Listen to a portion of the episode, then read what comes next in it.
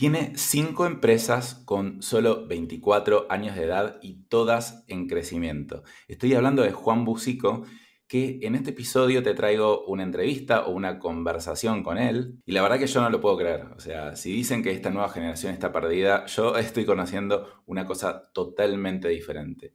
Siento que él tiene más o menos la misma experiencia que yo a los 42 años, pero él con casi la mitad de edad charlamos de cómo arma las empresas para que sean autónomas, cómo arma sistemas y cultura en cada una de las empresas, cómo delega la responsabilidad. Y además charlamos de un nuevo enfoque de cómo encarar una marca personal que para mí es lo que se viene al futuro. Así que si te interesa escuchar esta conversación que es impresionante para mí, te invito a seguir escuchando este episodio.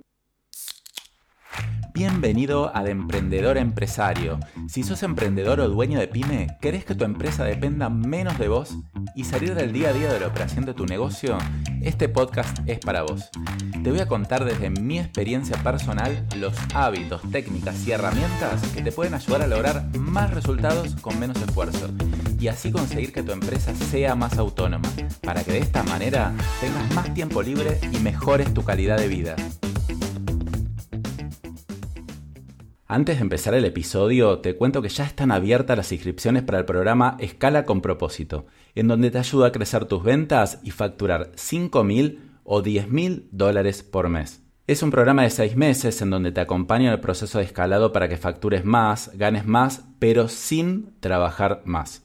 El objetivo es conseguir la mayor libertad posible. Si te interesa conocer más e inscribirte, te invito a hacer clic en el link de la descripción o entrar directamente a danipresman.com barra escala. Se abren solo unos pocos cupos por mes, así que si estás interesado, te invito a pasar a la acción y agendar una llamada. Ahora sí, continuamos con el episodio. Bueno, en este episodio tenemos un invitado especial, Juan Bucico. Eh, no le voy a dar mucha introducción y te voy a decir a vos, Juan, a ver, ¿quién es Juan? Bueno, me gusta como, como pregunta porque tengo dos respuestas. Una filosófica y personal, que es la que menos se entiende, que es la que voy a definir. Es Juan Bucico es una persona que con sus condiciones crea su realidad. Con, los con las herramientas que tiene, busca crear lo que quiere.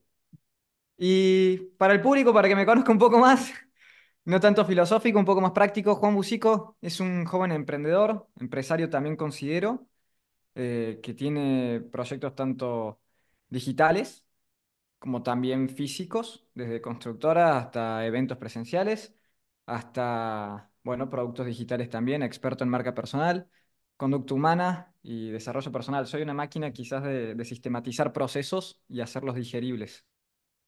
Está bueno, está bueno. ¿Qué edad tenés vos? Ahora en una semana cumplo 24, el 30 de diciembre.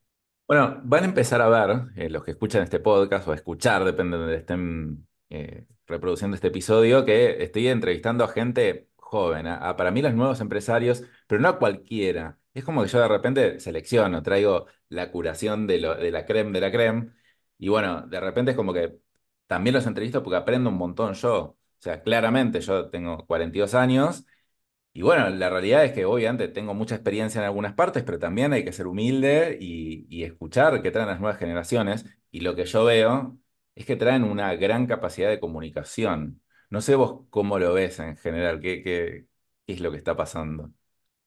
Mira, Dani, me encanta porque yo lo veo también en, el viceversa. Creo que si bien esto de, de Internet horizontalizó demasiado tanto la información que hizo que nosotros podamos actualizarnos sin necesidad de tener tanta experiencia o han surgido nuevos proyectos, nuevas formas de, hacer negocio, nuevas formas de crecer también, eh, que nos permitió avanzar muy rápido, a quienes también lo sabemos aprovechar.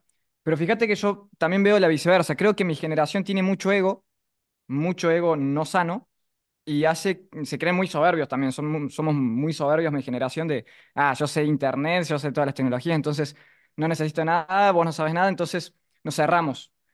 Particularmente yo veo al, revés, busco personas con experiencia, de hecho mis mentores más grandes pueden ser mis padres, y, creo que en ese ida y vuelta entre la actualización, novedad y energía que tiene mi generación y la experiencia, calle y también criterio que tiene su generación, creo que se hace una sinergia increíble. Eh, pero para ambos casos se requiere una humildad intelectual que lo veo muy valioso. Sí, sí, sí, totalmente, totalmente. Por eso lo mismo, para mí las dos cosas son muy valiosas. El tema es que en general la gente que ya va siendo más grande y ya va teniendo experiencia, dice, no, mirá si voy a escuchar a este pibe que tiene 24 años que, que me va a venir a decir a mí.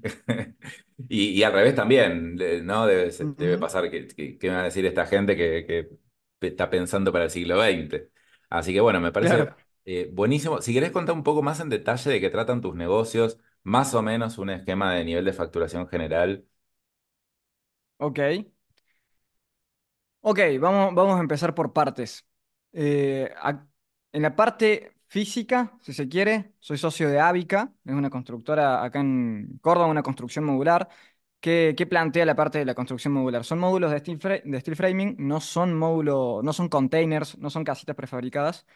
Y lo que Principalmente la ventaja que tienen son construcciones de aceros que se hacen en menos de 90 días y se pueden enviar a cualquier parte de- del país, incluso hasta Chile, hasta Uruguay, y se arman ahí mismo. Es un gran modelo de negocio que revoluciona bastante el mundo inmobiliario eh, y también las inversiones, porque podés invertir en algo que tiene un retorno mucho más rápido. Eso por un lado. Por otro lado, mm, también la parte de eventos presenciales. Hemos hecho una gira eh, durante todo el año por diferentes ciudades. Hace, un- hace unas, unas semanas volvíamos de Medellín. Eh, eso por el lado presencial. Por el lado digital, eh, tanto e-commerce como también programas digitales. Tengo un programa bastante conocido llamado La Incubadora, que trabaja en la parte de desarrollo personal.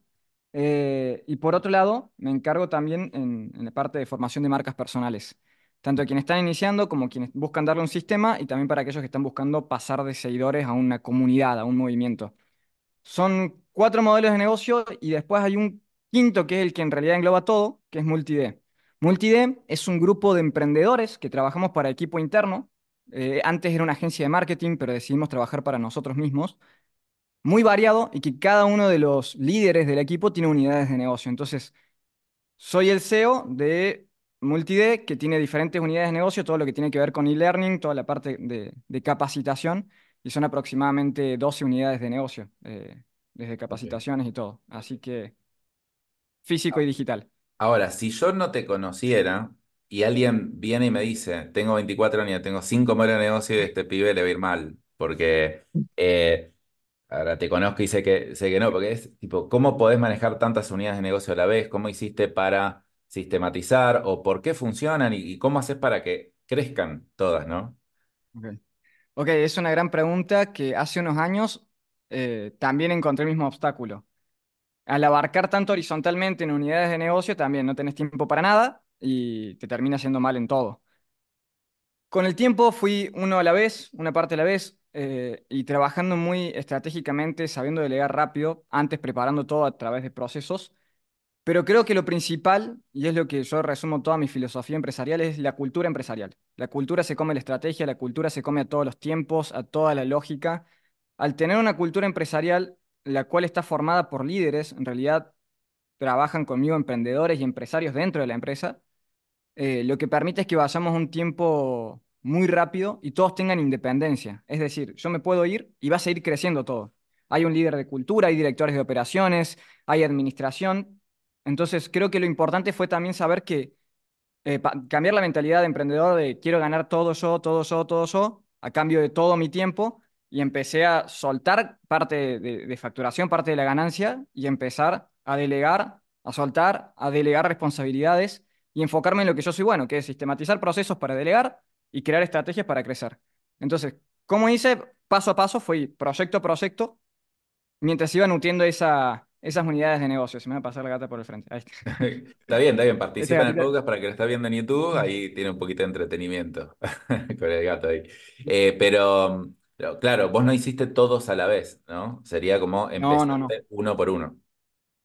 Exactamente. Con el flujo de, con el flujo de efectivo de, de una unidad de negocio, yo me pagaba un pequeño sueldo, realmente muy, muy chiquito como para vivir, y con el resto del flujo empezaba a invertir en equipo, en capacitación para el equipo mismo, eh, en procesos, en sistemas para, para poder crecer también después horizontalmente en, uni- en unidades de negocio. Entonces, al primer proyecto, cuando empezó a escalar, lo utilicé como si fuera un empleo, me pagaba como un empleo y el resto lo reinvertía todo, tanto para crecer verticalmente ese proyecto como también para otras unidades. ¿Cuál era el primero? ¿Cuál fue el primero de todos?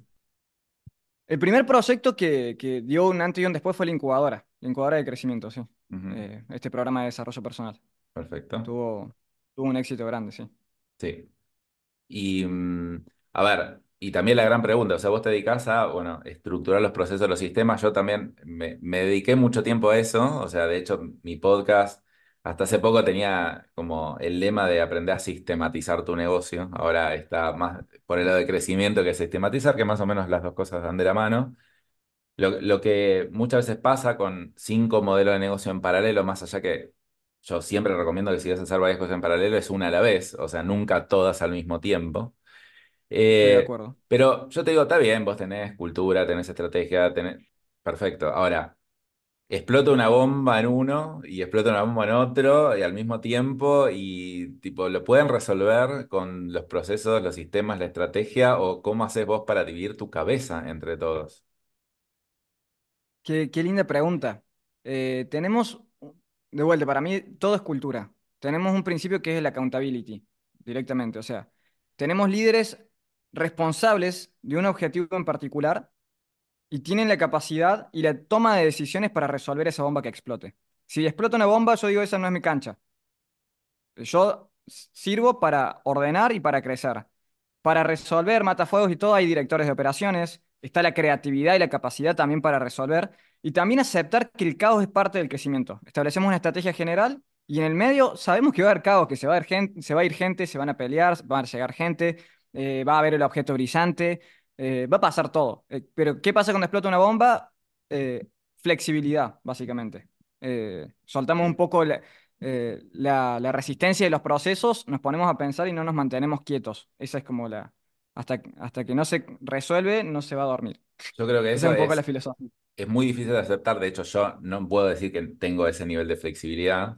Me parece sano, o sea, incluso vos podrías decir, bueno, hombre, si quiebra una empresa, que quiebre. O sea, hasta ese punto. Y, y me parece sano también. A ver, obviamente, tiene un nivel de riesgo mayor, pero también tiene un nivel de potencial mayor. Entonces, a ver, eh, es como cuando construyen los puentes, es tipo, si lo construyo rígido, tal vez va a durar, va, va a ser más sólido al principio, pero hay un, un viento fuerte lo de arriba. Eh, yo no me la banco así, la verdad. Está buenísimo, o sea, me gusta dar autonomía, me gusta la flexibilidad, pero la realidad es que si una gran bomba explota, a mí me, la, la verdad es como que me, me tira a meterme. Debe ser un poco por miedo también, por proteger lo que uno tiene, ¿no? Sí, estoy de acuerdo. Sí. Eh, a ver, obviamente, si pasa algo muy grosso, me meto, obvio, pero trato de que no, porque creo que cada vez que me meto estoy quitándole autonomía a la persona y, y también creo que hay un, un- una mentalidad que, que hay que cambiar para mí, que es tener el control absoluto de todo. Eh, Sí. esa aceptación es clave, duele, obviamente me sigue doliendo y se me quiebra la cabeza, pero también ahí está como el frená, no, no te metas. Ahora, yo, yo los negocios que veo que funcionan por cultura eh, o por visión. A ver, dependen de varias cosas. Uno es seleccionar a muy buena gente. O sea, porque Total, vos podés decir, si, si selecciona a alguien más o menos, no, no creo que se banque esa bomba. Es muy difícil, ¿viste? Como, total, entonces, selecciona muy buena gente, tener muy buenos incentivos también para esa gente, para estar en el proyecto, que puede ser equity o parte de la sociedad o no sé, lo que total. sea. Eh, y una dirección muy clara, ¿no? O sea, en general, cómo manejas marcos. Contá, eh, hagamos doble clic en eso, cómo haces para seleccionar, cómo haces para motivar, cómo haces para retener. Me encanta, Dani, y, voy muy alineado a lo que decís. La cultura primero nace conforme una visión. Para mí, antes de contratar hay que armar la, cultura. Literalmente, literalmente antes de, comunicarme con Nico y Nahuel, que fueron como los tres fuimos los, los fundadores de Multid, eh, yo ya tenía toda una dirección de lo que era la cultura. Le dije, ¿ustedes se bancan esto? Sí, me encanta, listo, son la gente correcta. Porque es una cultura extremista, de locos, de emprendedores. A partir de ahí yo con la cultura puedo contratar a gente que está adaptada a la cultura y no, y no crear una cultura con la gente incorrecta. A partir de ese punto, firmo con vos, para mí por unidad de negocio, cada líder, que es como un emprendedor dentro de, de- de la empresa, tiene que tener equity, sí o sí, porque si no, no se va a comprometer. Porque el sueldo fijo para eh, un, un líder de, un- de unidad de negocio es un colchón que yo quiero que no tengan. Eh, yo quiero que si te va, si va mal en el negocio, quiero que también te pese. Y lógicamente hay gente que lo acepta y que lo ama, y que si va bien, también ganes, y ganes mucho más. Eh, son puntos súper importantes. Antes de delegar, lo que os- solemos hacer es establecer todos los procesos y onboarding para que, la persona que llegue pueda aceptar cómo es la cultura, pueda ver, pueda tener un fogonazo, primero que vea, después que vea cómo lo hacemos, después que lo pueda practicar solo con nuestro acompañamiento. Después lo dejamos practicar solo, corregimos, tiramos feedback, esa sería la cuarta etapa, corregimos, tiramos feedback de, de los errores o de cómo los podríamos mejorar y después lo soltamos con, con sus objetivos. Y cada tres meses vamos midiendo, ¿se cumplió o no se cumplió? Eh, eso lo hacemos en, en formato consejo directivo, como para medir y para seguir estableciendo objetivos. Pero ese sería como para mi cultura, después personas y después procesos. Perfecto, perfecto. ¿Y no tienen sueldo fijo o tienen un sueldo bajo o cero? Es tipo, vení y tipo, vamos como socios, punto. Depende, depende del rol, ¿no? O sea, los líderes de unidad de negocio no, solo, solo equity directamente. Mm, Eh, y aquellas tareas que son de mantenimiento, o sea, los trabajos estratégicos van todo con, con porcentaje. Y todas aquellas tareas de mantenimiento, por ejemplo, en redes, a ver, para que todo el mundo lo entienda, un, un editor, un diseñador no puede ir a porcentaje, no tiene sentido. Es una tarea de mantenimiento. Entonces, ese va fijo. Todas aquellas tareas que sean operacionales, las ponemos a fijo y todas las tareas estratégicas van con un variable. Perfecto, perfecto. Eh, y por ejemplo, cuando vos decís, bueno, esta es nuestra cultura, contame cosas, eh, que, ¿cómo, cómo Me encanta. estableces la cultura? Co- Cosas específicas que, que tengas definidas. Ok, me gusta. Mira, nosotros traemos muchos principios de, de países muy emprendedores y, y capitalistas y que se mueven hacia el crecimiento. Una palabra es este, accountability, que no tiene una traducción directa en español, eh, que podría ser responsabilidad, pero en realidad es responsabilidad por los resultados planteados con objetivos individuales y rendición de cuentas. Significa verdad todo que eso. accountability no tiene traducción. Yo la, la, la traduzco como re- el responsable final, pero no tiene, no, no hay una palabra en español. Sí, sí, sí. Claro, totalmente. Otra palabra, por ejemplo, de- del mundo judío de Israel, la cuna de las startups a nivel mundial, tienen una filosofía increíble a nivel negocios. Una de esas palabras es chutzpah. Chutzpah significa franqueza o ser directo. ¿Qué pasa? Los judíos en- entienden que entre sí ellos son inteligentes, o sea, su propia cultura interpreta que del frente ya es inteligente. Por ende, no se toman nada personal y se dicen todo de frente porque saben que no se lo van a tomar personal. Entonces yo te digo, che, eh, tu, tu trabajo es una mierda, no vas a tomártelo como que, uy, soy un inútil, me están insultando a mí. No, están insultando el objeto. Es objetivo, no es subjetivo el, el ataque. Entonces nadie se toma nada personal, entonces la comunicación es extremadamente eh, fluida. Por otro lado, hay otra palabra también judía que es tajles, que es, va muy de la mano con la anterior, que es ser práctico. Práctico. Entonces, vamos todo muy directo y eso nos permite avanzar rápido, sin miedo a ofender a nadie. Tenemos parte de la cultura empresarial es la capacitación constante. O sea, te quedaste dos meses sin estar estudiando y sin, actualizan- sin estar esta- actualizándote, la, la máquina te come. O sea, avanzamos a un ritmo tan rápido que si no te actualizas, perdiste. Claro. Entonces, eh, esos son algunos principios que tenemos eh, y además mucha presencialidad, viajes, eh, juntadas en casa. Yo invertí en, una casa grande para que, para que también puedan venir, podamos disfrutar, para poder estar, para poder charlar. Creo que es fundamental y de hecho todos los que han estado en Buenos Aires, en otras ciudades, han terminado viviendo acá un tiempo, han venido. No viven en mi casa, pero sí han vi- vivido en Córdoba. Ah, está bueno. O sea, vos tenés una casa grande donde vivís vos solo, pero eh, funciona como una oficina temporal que quiere venir, tipo un co, un co-living temporal sería. Eh, sí, es una casa grande, vivo con mi pareja y mis gatos. Mm, Eh, y, y sí, si viene alguien y se tiene que quedar, se queda. eh, sirve, sirve para hacer foco porque por Zoom no es lo mismo, las ideas no fluyen igual, las discusiones no son iguales, es todo muy, muy diferente. Entonces, invertir en un lugar grande para, no solamente para re- recreación con, con la gente, sino para dar espacio a esas reuniones que no puedes estar en una reunión por Zoom 10 horas, pero sí en persona sí. En persona sí se puede. perfecto. Y, y de tus empresas actuales, eh, ¿cuáles son las que más tasa de crecimiento están teniendo ahora o el último año?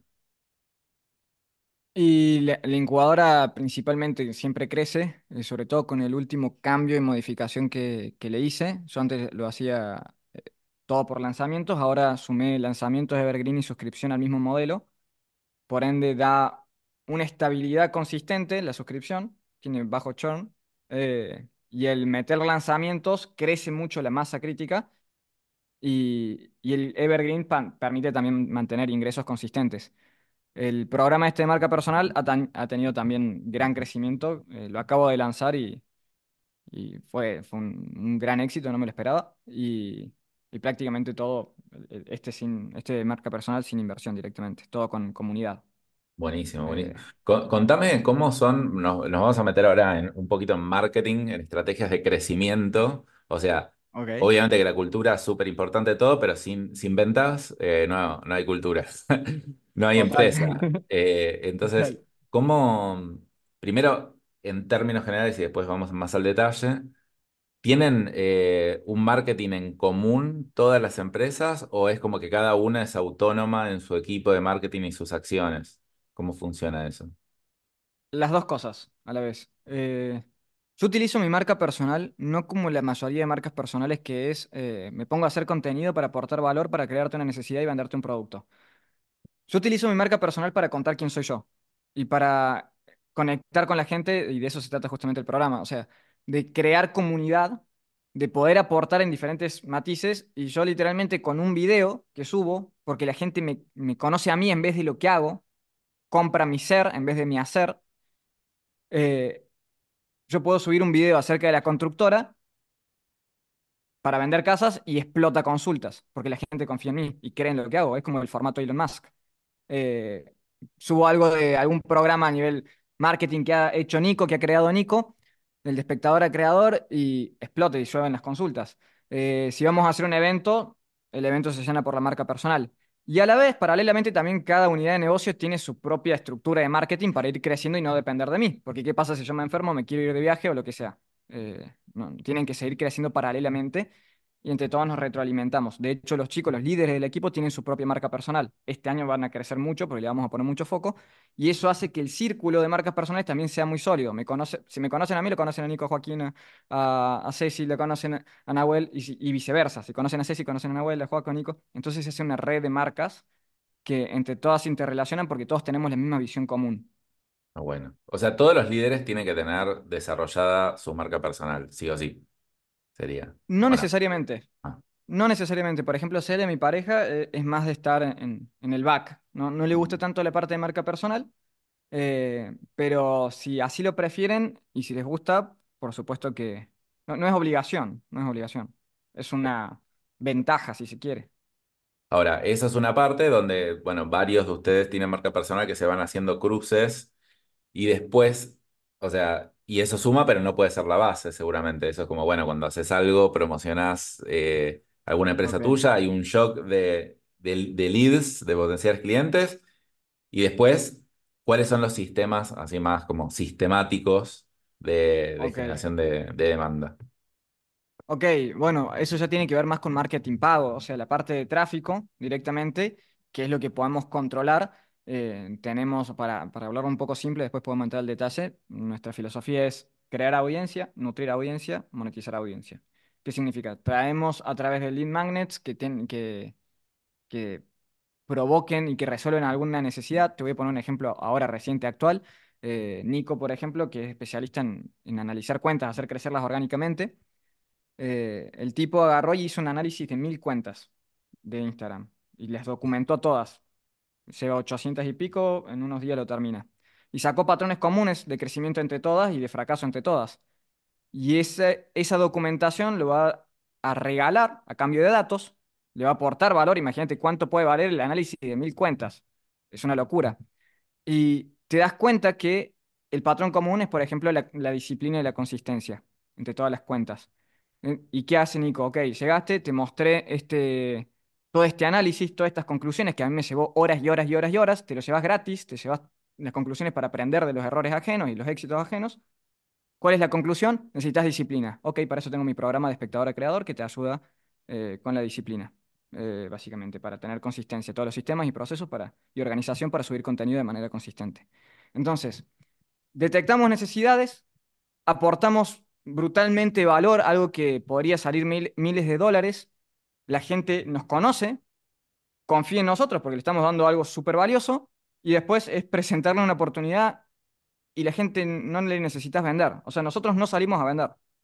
Nosotros hacemos marketing y hacemos que nos compren. Literalmente, si alguien se suma a una videollamada con alguno de los chicos, alguno de los closers, en realidad es para pedirle el link. Eh, esa es la ventaja de hacer mm, un buen marketing para atraer a la gente y no para salir a buscarla, porque eso genera mucho costo operativo. Se te puede ir hasta el 60% de, de, de, margen entre setter, closer y, y, fuerza de venta, y además es desgastador. Y, y, y, a la gente no le gusta que le vendan, le gusta comprar. Claro, o sea, todo es bastante inbound lo tuyo. O sea, no, no es que tienen, por No, no, no. ejemplo, sí, No, perdón, no necesariamente. O sea, invertimos, este año hemos invertido más de 120 mil dólares en, anuncios para construir, eh, para construir audiencia y eso es, eh, es pago, no, no es inbound. Salimos a buscar gente, pero le mostramos que tenemos eh, algo gratis o algo de valor que, que podrían pagar. No, yo lo considero inbound. Ahí está, es como, no, nunca se sabe la definición si es inbound o outbound. Para mí es inbound porque en realidad está bien, está saliendo a buscar, pero está saliendo a buscar para regalar algo gratis, no, no para conseguir una reunión. Entonces es outbound en publicidad, pero inbound en... Es como Sí, que puede ser. un nunca con mi socio nunca sabemos cómo llamarlo a estos canales. Yo lo- a este, por ejemplo, lo llamo inbound. Porque en realidad Ok. Outbound para mí sería como, bueno, o, o salgo y tipo agendame una reunión para tal cosa, muy directo, o el setter, el appointment setter que sale a chatear y tipo conseguir una reunión. Eso en general no lo hacen ustedes, lo ha- hacen como todo el funnel de pasar por tráfico frío a tibio, de tibio a que, que lo van educando, siempre por ese lado, ¿no? Sí, exactamente, porque nosotros no vemos transacciones. Por eso yo no voy a agenda una cita para cerrar. Nosotros no vemos transacciones, vemos relaciones. Prefiero que si no estás listo para comprar, seguir aportándote valor, hacerte subir el nivel, que puedas conseguir el dinero, lo que sea, y a partir de ahí comprarme. Tengo gente que me sigue hace dos años y medio que me dice, yo nunca te puse un me gusta en ningún lado, vi todo tu contenido y todo, pero nunca estuve listo para, para entrar al incubador. Y entra dos años y medio después. Si yo solamente pienso en la transacción y la venta de ahora eh, me estoy perdiendo realmente el, el- el beneficio que tiene el marketing, que es la posibilidad de poder darle seguimiento a una persona. cien por Eh, el nutrir, o sea, captar, nutrir y monetizar, el nutrir es, lo- es el ochenta veinte Yo estoy súper de acuerdo con esa filosofía, me encanta, de hecho lo trato de hacer así también, o sea, me, me gusta, prefiero mucho más aportar valor y después que me terminen comprando. Ahora, lo que, lo que Total. termina pasando muchas veces eh, es que a mí por lo menos me resulta a veces muy difícil de traquear. Por ejemplo, vos decís, invertimos el año pasado 120 mil dólares en anuncios. Bueno, en mis empresas, por ejemplo, invertimos eh, más de 200 mil dólares el año pasado en anuncios, pero casi todos son directos a la venta, no porque me gusta que sea así, sino porque es lo que se puede medir y, y, y, a la- y al ser una estructura grande es muy difícil. Ahora, ¿cómo? con esto, que primero lo educás y todo, ¿cómo terminás midiendo? ¿Y te termina dando retornos positivos directos? ¿O vos decís, no, mira, meto 120 mil dólares, no sé, solo sé que hay gente que se me suscribe y bueno, después que me compre cuando me compre? No, Y ahí no, es difícil por un tema de que, claro, tengo que tener un retorno de esa inversión, por lo menos para recuperar. total, ¿Cómo, cómo lo manejas? totalmente. Mira, es muy valioso y, y para mí sí se puede medir siempre y cuando vos puedas pedir datos, obviamente. Eh, hoy tenemos mucho software, desde el Pixel de Facebook hasta eh, CRMs que te permiten medir y saber en qué estado está cada, cada prospecto. Eh, nosotros lo categorizamos según nivel de conciencia. Esta persona no sabía que tenía un dolor, ahora lo tiene. Eh, esta persona no sabía que existía una solución para ese dolor, ahora está. Entonces son diferentes públicos, público A, B, C, D. Eh, a partir de ese punto, ¿qué sucede? Yo puedo ir midiendo, armando esa base. hay algo que, que diferencia, por ejemplo, Russell Branson, que es Qualify Buyers, Qualify Subscribers. Directamente agarra y, y- categoriza una lista de, de gente que ha comprado algo, por ejemplo, el primer escalón de tu escalera, y otra gente que ha dejado tu dato su dato. Entonces, ya tenés gente cualificada y cada una tiene una comunicación diferente. El que te dejó un dato, que no te compró, tiene un proceso más largo, que eso puede entrar con contenido de valor. Yo te sumo a un grupo de WhatsApp y te sigo pasando. Tenemos, no sé cuántos grupos de WhatsApp tenemos, que, que te voy pasando información. Yo creo que el contenido orgánico es súper valioso. Siempre voy pasando dato, dato, dato, información. Te sumas a lives, creas una relación conmigo. Y la gente que ya está lista para comprar, ok, se monetiza rápido. ¿Qué pasa? Cuando trabajas con este proceso de nutrición del lead, hay mucho que sí, que no podés medir inmediatamente porque no tenés el retorno de la inversión inmediata con esa gente que te dejó los datos pero no te compró. ¿Qué pasa? esa gente tarde o temprano te va a comprar. Al vos preparar todo el ecosistema para que te compre, tarde o temprano te va a comprar la mayoría de ellos. Y a partir de ahí, cuando vos tenés backend offers, ofertas dentro de tu programa, por ejemplo, vos haces la incubadora, te desarrollé personal y económicamente, vas a querer seguir capacitándote en otros aspectos que son complementarios. Esa persona que le diste un servicio de la puta madre, perdón, pero que le diste mucho más de lo esperado, que ni siquiera se esperaba que pagando tan poco se iba a llevar tanto, el próximo, el próximo escalón te lo compra con los ojos cerrados. Hice el ejercicio ahí en la Shock de decir, ¿quiénes acá en esta sala me comprarían una caja con un signo de preguntas sin saber que tiene nada adentro a 100 dólares? Levante la mano. 95% de la sala levantó la mano. Eh, eso es por marca.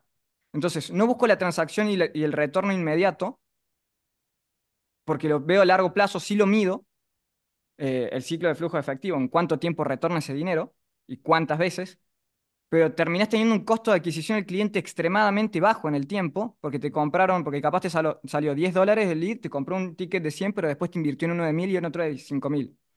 Entonces, el costo de adquisición del cliente termina siendo una estupidez cuando vos tenés un funnel que piensa en todo el proyecto de vida del cliente. Cuando tenés una cadena de negocios, tenés un negocio que se relaciona con el otro. Si yo te desarrollo personalmente, vas a querer emprender. Te doy una solución. Vas a querer emprender, vas a querer crecer. Ok, te doy marketing. Vas a crecer, te vas a quedar sin, sin tiempo, necesitas delegar. Ok, te doy parte empresarial. Y así tenés una cadena de negocios que tiene un costo de adquisición muy chiquito y múltiples beneficios. Entonces, entra, mando tráfico sin, sin problema. Claro, me parece filosóficamente excelente, todavía lo sigo viendo como un poquito difícil de, de, medir cómo invertir, ¿no? Porque yo lo que te digo es, tenés el lead magnet y decís, bueno, le metemos 5 mil dólares este mes a esto. Bueno, pero ¿cómo sé que le puedo meter 5 mil dólares? A ver, tal vez vos decís, mira, nada, le, empecé metiendo 500 dólares y bueno, en seis meses me di y, me rindió. Bueno, entonces ahora me animo a meterle mil dólares. Eh, aunque no sea tan directo, pero es como que en alguna manera tenés que decir cómo, cómo llegás a invertir 10 mil dólares por mes en eso. No, sin... sí, sí, tenés una oferta rápida, o sea. Ah, tenés una oferta rápida, por eso es como... Claro. por valor, tenés una oferta rápida, sí. Exacto. Diferenciar rápidamente suscriptores a, una lista de contactos, por decirte, con, con, compradores. Vos metiste anuncios, trajiste un lead magnet, la gente te conoce, te, le aportaste valor, ves que le podés mostrar, de hecho, nosotros aportamos tanto valor al punto de que la gente quizás ni siquiera pueda aplicar y que te necesite. Damos demasiado de más. Y a partir de ahí decimos, ok, te regalamos los secretos, te vendemos la implementación, lo hacemos juntos. Ese, en ese proceso entre que la gente consumió Lead Magnet y la venta es un día. O sea, el retorno de la inversión la podés ver muy rápido. Claro. Eh, como un lanzamiento, por decirte. Vos podés ver, todo, podés ver el retorno de la inversión eh, diario. O sea, Perfecto. No, hay problema con eh, genial, sí, sí, me parece excelente. La verdad que a mí, la verdad que todavía no me sale tanto hacerlo así. O sea, lo hago, me cuesta mucho medirlo, me cuesta, pero sí estoy aprendiendo últimamente que, a ver, los lead magnets antes eran, bueno, te regalo un ebook así, hago cualquier cosa como para que vos me dejes tu dato y listo. Ya eso no funciona mucho. Eh, realmente hay que hacer extremo valor. Yo, por ejemplo, el, último que hice fue el, lanzamiento que se llama Emprendedor 10K. Le habré dedicado más de 100 horas a, poner todo, todo, todo, todo el valor extremo. Nunca hice una cosa tan eh, grosa en cuanto a valor y explotó después la venta. Pero la realidad es que invertí mucho tiempo en crear ese, ese producto de valor previo. Yo creo que la gente es como que, como piensa en general, es bueno, le doy algo gratis así para sacarme de encima, para que me deje el dato y, después ahí le intento vender. Y eso es lo que tal vez funcionaba hace 5 o 10 años, porque no había mucha competencia, pero hoy ya no. Exactamente. De hecho, nosotros escalamos en valor también, el valor gratis incluso. ¿Por qué? Porque sí, te, regalé un ebook con los 5 secretos para crecer en redes sociales en 2024. Malísimo el ebook de cuatro páginas que nadie lee encima. Eh, nosotros aportamos, o sea, buscamos aportar mucho más en el sentido de, contenidos largos, contenidos de horas. Eh, y, si no me compraste, no es que te suelto la mano. Yo mismo siempre termino, todos mis cierres de venta terminan siendo, si no te sumás ahora, quédate tranquilo, no pasa nada, vamos a ir creando una relación, te voy a seguir aportando, nos vemos el próximo miércoles que viene en un live. escribime para lo que necesites. Tratamos de ser lo más humanos y menos marketers posible, que al fin creo que eso es lo que buscamos como seres humanos, que nos entiendan, que nos escuchen. Y obviamente no se puede resolver a todo el mundo, pero la gente que se queda, que, que consume y todo, eh, es la que al final se va, se va más, contenta. Eh, pero sí creo que es importante no dejar de nutrir la audiencia. Como digo, es el 80-20, 10% captación, 10% cierre, 80% de nutrición. Sí, y, y, hay una tendencia que creo que también sigue hace bastantes años de presionar mucho por la compra. Bueno, si compras en las próximas 72 horas, te regalo tal cosa. No sé, a mí me choca un poco, o sea, yo lo uso un poco, pero trato de hacerlo muy limitado. Para mí también es, si me querés comprar, comprarme, si no, no, será en otro momento. Y voy a seguir haciendo episodios de podcast gratis para que sigas aprendiendo gratis todo el tiempo que quieras. Si me compras es porque ya aprendiste mucho, hiciste un montón y ahora dijiste, tengo, o sea, ya quiero pasar al siguiente nivel y entiendo que esto me va a servir. Eh, a veces me resulta un poco difícil como, como hacer esa trazabilidad de, de, medir, de, de, jugármela por invertir en cosas que después no sé cuál va a ser el retorno, pero cada vez voy viendo más embudos de venta que funcionan de esta manera que vos me decís. Y por el otro lado me parece súper auténtico, porque como que a la gente, como vos decís, no le gusta que le vendan.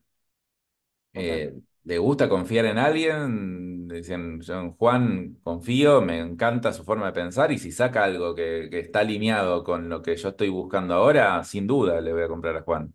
Eso es marca personal y para mí es lo más potente. Para mí el futuro, decime a ver cómo es el futuro vos, pero te digo, mi visión se divide en dos. Eh, la gente que, muy, que, que, se vuelca muy a lo humano, a la marca personal, va a haber tanta contenido, especialmente con inteligencia artificial, que el punto de vista individual fuerte, específico, es extremadamente valioso, es, una, para, es el por donde yo voy ahora.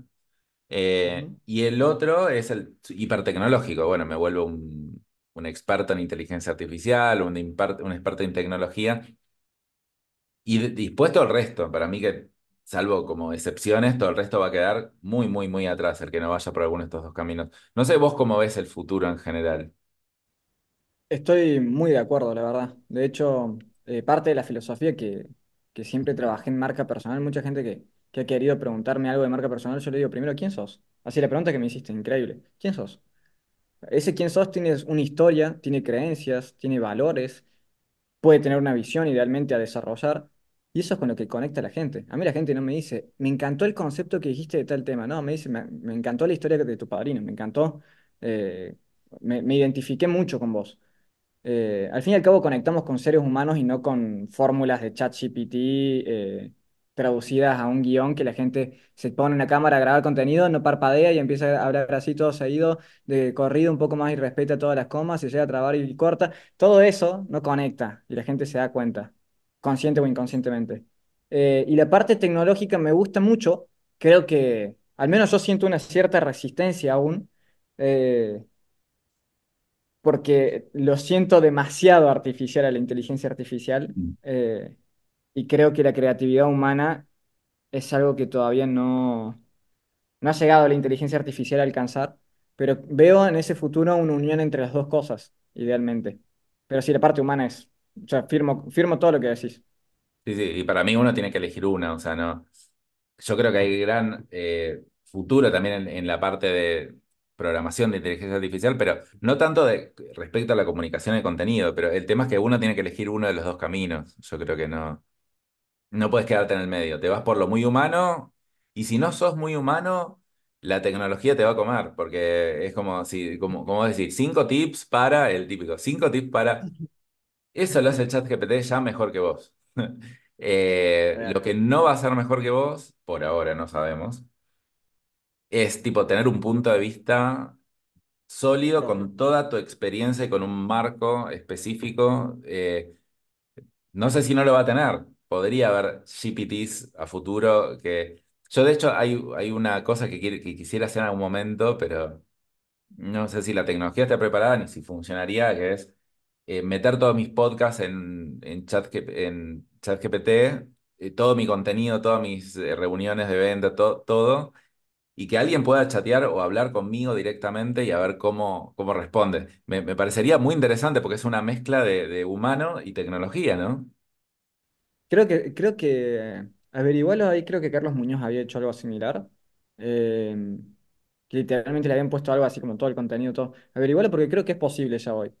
Creo que ya hoy todo es posible, hay que buscarle maña, hay que buscarle la, la No, vuelta. hoy, hoy se Creo que puede, no es que no se puede, el tema es que no, creo que la calidad de lo que sale no es tan ser. Puede Entonces, ser. bueno. Así que bueno, Pero, eh, sí, perdón, perdón que me. Yo creo que dejaría de estar, deja- para mí no se usaría, se usaría como de curiosidad, pero claro. yo creo que se dejaría de usar, ¿por qué? Porque sabes que no estás chateando con Dani.